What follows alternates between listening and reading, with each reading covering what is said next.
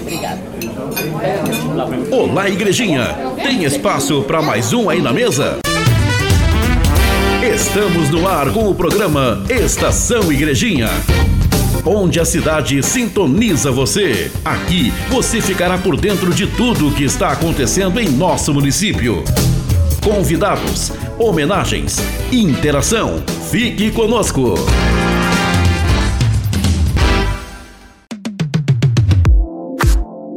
Olá, igrejinha! Se tem uma coisa que é sempre importante de se falar, é a saúde.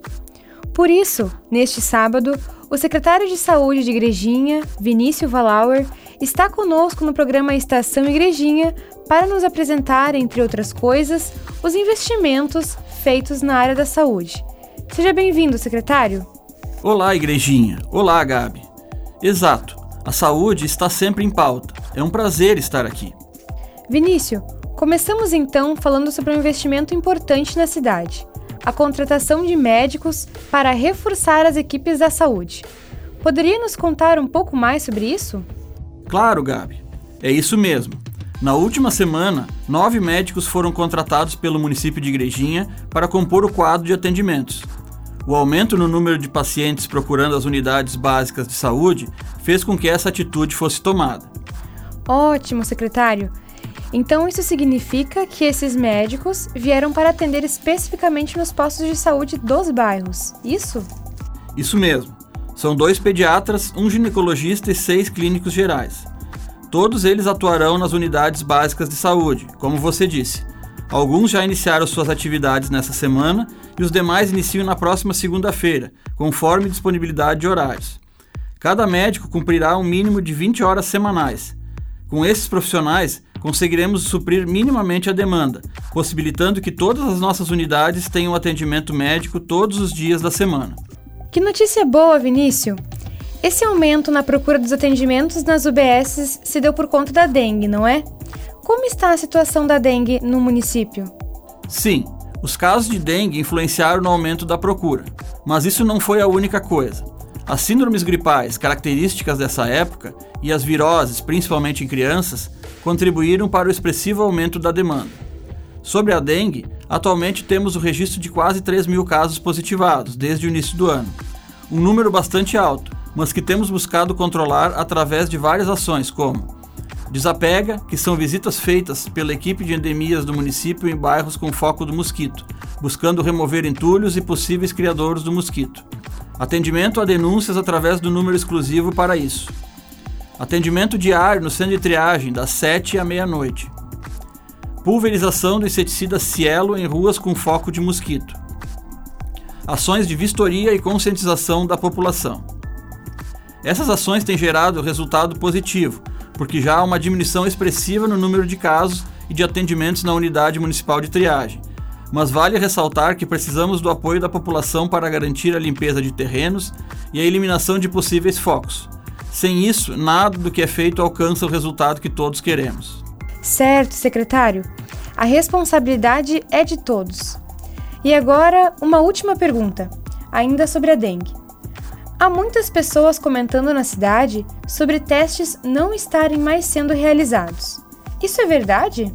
Não, Gabi, isso não é verdade. Quando há necessidade, os testes são realizados mas o médico pode atestar a condição clínica do paciente através do critério epidemiológico, de acordo com a normativa elaborada pela Secretaria de Saúde do Estado do Rio Grande do Sul.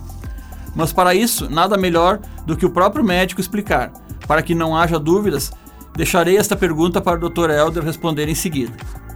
No entanto, gostaria apenas de ressaltar que todos os casos confirmados, mesmo aqueles sem teste, são contabilizados no número final de casos no município. Ótimo, secretário! Esses esclarecimentos são muito importantes para que não haja dúvidas no modo como a situação tem sido conduzida. Obrigada pela sua presença aqui conosco. Com certeza. São muitas coisas acontecendo ao mesmo tempo. É sempre um prazer poder esclarecer. Obrigado pelo convite. E como nos disse o próprio secretário, nada melhor do que um médico para nos explicar a forma com que os casos de dengue estão sendo confirmados. Por isso, Chamamos aqui para nossa conversa o Dr. Elder Santos. que atua como diretor técnico na Secretaria de Saúde de Igrejinha, que vai nos explicar sobre como é o critério epidemiológico. Olá, doutor, seja bem-vindo.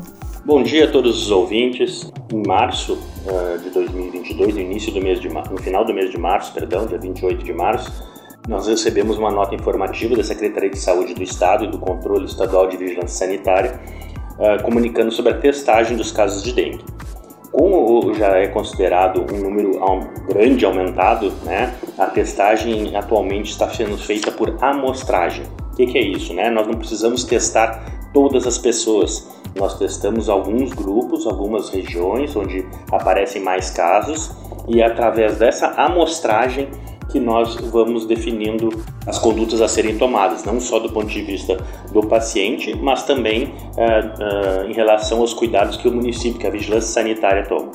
Então, uh, quando o, nessa nota o Estado relata que quando nós temos uma circulação sustentada já da dengue na mesma região, né, territorial, na rua, no bairro, do mesmo município, essas coletas então vão ser feitas por amostragem, tá? E os dados são encaminhados. Toda vez que se fecha um diagnóstico, seja ele pelo resultado do teste ou pelo diagnóstico do médico ao examinar, ao ver o paciente, o quadro clínico, os sinais, os sintomas definem, o teste serve somente para confirmação. Definição de que o paciente tem dengue é feita pelo médico. Então, o município de Igrejinha, como tem feito desde o início dos casos de dengue e também da Covid, tem seguido né, uh, em acordo com a Secretaria de Saúde do Estado e com o Ministério da Saúde, tem seguido o que tem sido preconizado, que é uh, as notas informativas, as portarias, etc. Então, nesse momento, estamos fazendo como o Estado está fazendo como um todo e o país também. Cabe ressaltar aqui que alguns grupos de pacientes em especial não podem deixar de ser testados, que são as gestantes, pacientes em casos graves, né, que tem piora do seu quadro, pacientes que vão a óbito, né, que aí tem que ser feito o teste também para confirmação. Tá? Mas uh, fora isso, nós estamos uh, trabalhando para tentar melhorar, diminuir os focos do mosquito e dos, dos criadouros para que uh, possamos passar por essa também. Certo? Um grande abraço a todos e um bom final de semana. Ótimo, doutor. Agora ficou claro que todos os casos continuam sendo avaliados, apenas utilizando formas diferentes do teste convencional. Obrigada pelos esclarecimentos. Igrejinha, chegamos agora ao fim de mais um programa Estação Igrejinha. Obrigada pela sua companhia até aqui e nos vemos no próximo sábado. Você ouviu o programa Estação Igrejinha, onde a cidade sintoniza você. Realização e produção: Município de Igrejinha. Assessoria de Comunicação, Estagiária de Produção: Gabriela Marmit. Direção: Eduardo Pereira da Silva. Locução: Machado Filho. Em breve, o conteúdo deste programa estará nas principais plataformas digitais de streaming.